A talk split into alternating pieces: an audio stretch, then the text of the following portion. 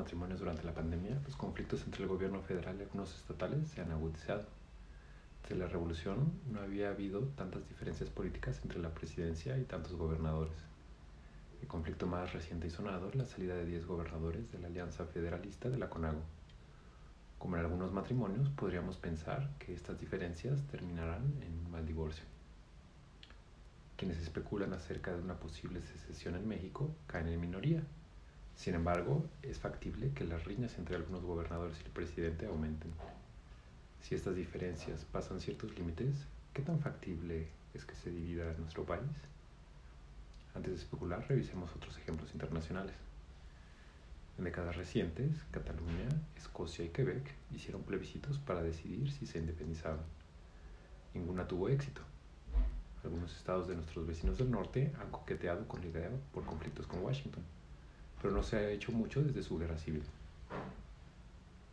Recientemente, el Reino Unido salió de la Unión Europea, pero el Brexit difícilmente podría llamarse un éxito. Ha generado más conflictos internos durante años que diferencias tangibles.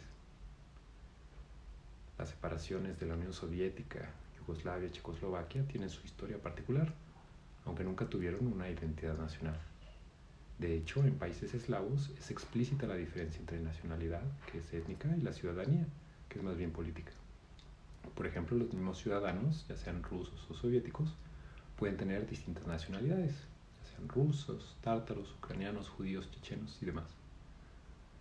Los movimientos separatistas son comunes. Más de la mitad de los países tienen por lo menos uno, pero son contadas las excepciones que se han logrado. La mayoría han sido basadas en claras diferencias étnicas y o religiosas o bien conflictos bélicos. Hay diversos mecanismos que previenen estas separaciones. Uno claro es la identidad nacional, que en México es fuerte.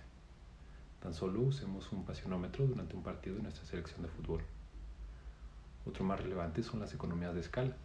Mientras más grande es un país o también una ciudad, muchos gastos por habitante se reducen. En México hay una alta descentralización y mucha heterogeneidad, ya que distintas regiones son muy diferentes, lo cual tiene desventajas, pero muchas ventajas. Cada región se puede especializar en algo diferente, lo cual se traduce en un país con un mayor potencial. Si una región es afectada, digamos que caen las exportaciones de aguacate, otras regiones pueden compensar y minimizar el impacto. A pesar de que tenemos muchos chistes regionales, los estados de México producen sinergia.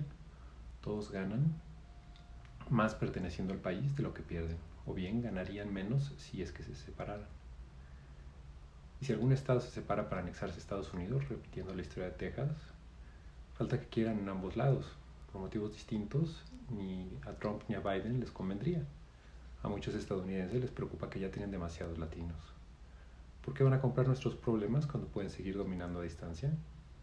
Como si no tuvieran sus propios asuntos que atender. ¿Podrían unirse como Estado libre asociado? Puerto Rico es un ejemplo lamentable.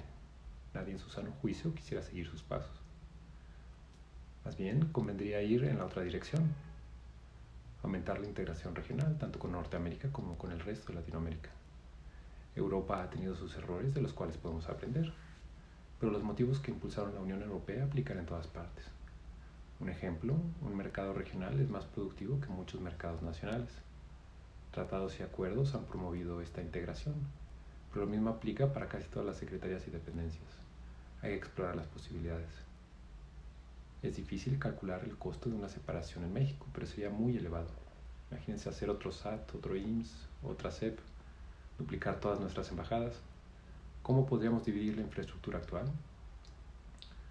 Una secesión en México puede ser una idea tentadora para algunos, pero es poco factible. Más aún, solo beneficiaría a ciertos intereses individuales que podrían aprovecharse del descontento popular, pero la mayoría perdería más de lo que tal vez se gane. Mejor vayamos a terapia de pareja.